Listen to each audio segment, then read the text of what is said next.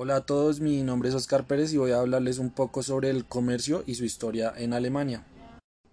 Comenzaré hablando sobre la economía alemana en el periodo nazi, en donde los pronazis se centralizaban en incentivar una política nacionalista, incentivar la producción nacional.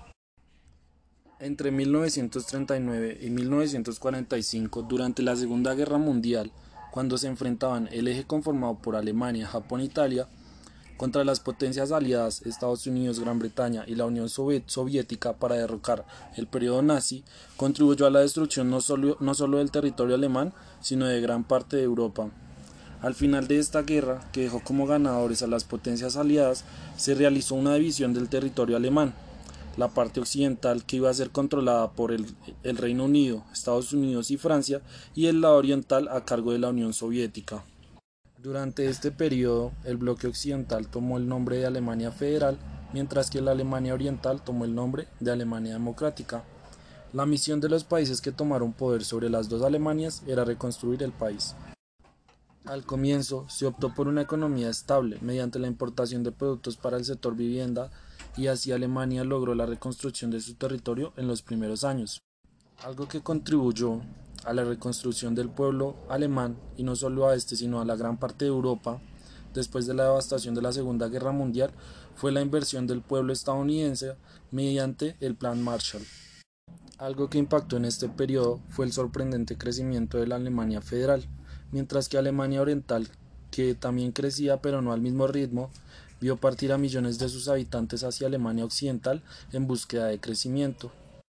La Unión Soviética Socialista, evidenciando esta problemática, implementa una política fuerte e interventista. Para esto, en 1961, construye el Muro de Berlín, que no solo dividió a Alemania, sino al mundo entero. Durante este periodo de más de 30 años, que vio enfrentados el socialismo con el capitalismo, conocido también como periodo de la Guerra Fría, en Alemania se evidenció la separación del pueblo y la muerte de muchos por intentar cruzar el muro. En 1989, cuando se dio la caída del muro de Berlín, que fue un hito no solo para Alemania, sino para todo el mundo en el siglo XX, ya que representó la victoria del sistema capitalista y lo que llevó a muchos países comunistas a la fecha a cambiar su modelo económico al capitalista, contribuyó al crecimiento de la, la economía alemana.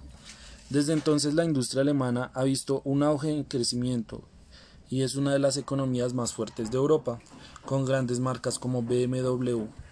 Algo que hace que Alemania sea una de las economías más fuertes del mundo también son sus grandes sueldos. Además, Alemania exporta más de lo que importa y se dice que uno de cada diez productos en el mercado mundial son de procedencia alemania.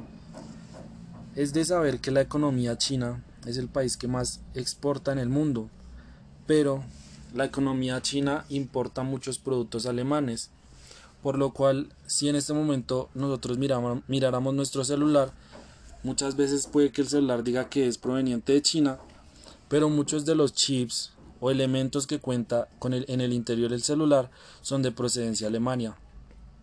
Un sector que contribuye mucho al pueblo alemán son las MIPIMES, ya que ellas contribuyen al crecimiento económico del país. Y un dato importante es decir, el hombre que contribuyó a la recuperación del pueblo alemán durante el periodo más fuerte de su historia en el siglo XX. Este fue Ludwig Erhard, quien entre otros nombres impulsaron la industria alemana.